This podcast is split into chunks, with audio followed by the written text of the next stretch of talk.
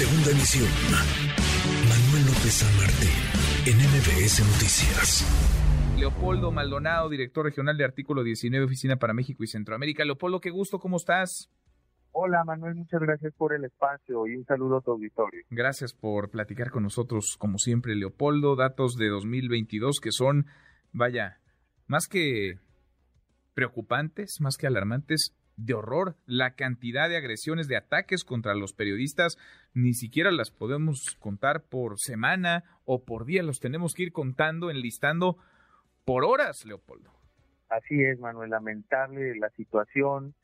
Eh, un ataque cada 13 horas eh, cometido contra la prensa en 2022, representando en, eh, un total de 696 agresiones, de las cuales, pues, lo comentamos desafortunadamente en múltiples ocasiones en este espacio, Manuel, eh, pues 12 de ellas fueron asesinatos de colegas periodistas, una, un asesinato por mes, eh, y marca una tendencia de violencia ascendente que viene desde otros gobiernos, pero que ya coloca a la actual administración en niveles pues eh, eh muy muy escandalosos. Nada más para poner eh, un ejemplo, una comparación importante, es cuatro veces más de lo que se registró el cuarto año de gobierno de Felipe Calderón y 1.5 veces más respecto al mismo periodo de Enrique Peña Nieto. Entonces, esta espiral es imparable y es imparable porque no hay instituciones del Estado que den una respuesta eficaz a este este eh, fenómeno de violencia contra la prensa. ¿Qué, qué cosa, sí, porque ahí está el dato duro, no más allá de la narrativa y de lo que se dice desde el poder, desde el atril de la mañanera, de que no hay ataques, de que no hay agresiones, ahí siguen ocurriendo y cada vez con mayor eh, frecuencia. Ahora, ¿qué tanto estos ataques están relacionados con el poder, con las autoridades, con funcionarios, porque lo hemos conversado en otras ocasiones, no son únicamente las balas del crimen las que están eh, violentando, asesinando periodistas en México, Leopoldo, son también las autoridades, los funcionarios, los políticos quienes, incómodos con el trabajo de la prensa, la agreden.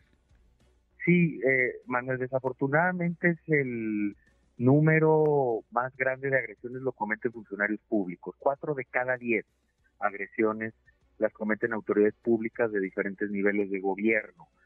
Eh, eso da cuenta pues de la intolerancia a la crítica, de cómo se utiliza el poder para callar a la prensa, sobre todo a nivel estatal y municipal, eh, pero también da cuenta, explica de, de cierta manera el nivel de impunidad que impera en estos crímenes, que es prácticamente en el 98% de los casos.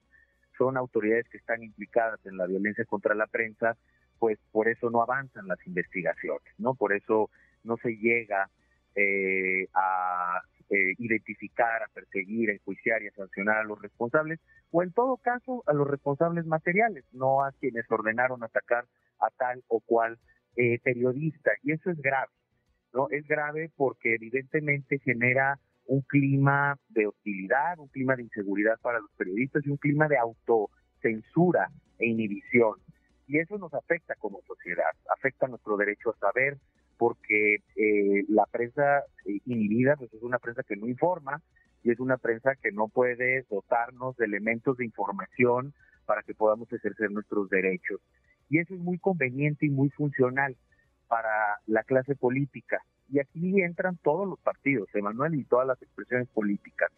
Eh, es por eso que, por ejemplo, la cobertura que más recibe ataques o los periodistas que realizan son los periodistas que realizan la cobertura de política y de corrupción, el 52% de los ataques. Pero fíjate, esto es todavía más grave. De los 12 asesinatos, 66% los, las víctimas cubrían temas de corrupción y política. Eso nos da una idea de dónde pueden provenir estos ataques fatales. Y así, con estas cifras, no se llega a los responsables, no se tienen políticas públicas claras y se mantiene esta espiral ascendente de violencia contra la prensa desde hace muchos años. Pues, pues y esa es la cruel, la muy dura realidad que atraviesan varios periodistas, muchos periodistas, la prensa en nuestro, en nuestro país. Vale la pena revisar a detalle este, este informe. Está en la página de artículo 19, ¿verdad, Leopoldo? Así es, se llama Voces contra la Indiferencia, abordamos temas como las brechas de información que tienen comunidades indígenas, cómo tampoco se garantiza el derecho a la verdad para las víctimas y hacemos un análisis pormenorizado de las instituciones que deberían de proteger y garantizar derechos a las víctimas periodistas, pero también a las víctimas en general, cómo se les ha reducido presupuestos, cómo funcionan en lógica política. Ahí está el vasto informe y por supuesto también hacemos propuestas de política pública para que esto se revierta. Hay que leerlo, hay que revisarlo y ojalá, ojalá las autoridades lo, lo adopten como un diagnóstico para atajar esta gravísima problemática o estas gravísimas problemáticas que ahí se reflejan. Leopoldo, gracias, muchas gracias, como siempre, gusto en saludarte. Muchas gracias, Manuel, un abrazo. Otro de vuelta, muy buenas tardes. Redes sociales para que siga en contacto: Twitter, Facebook y TikTok. M. López San Martín.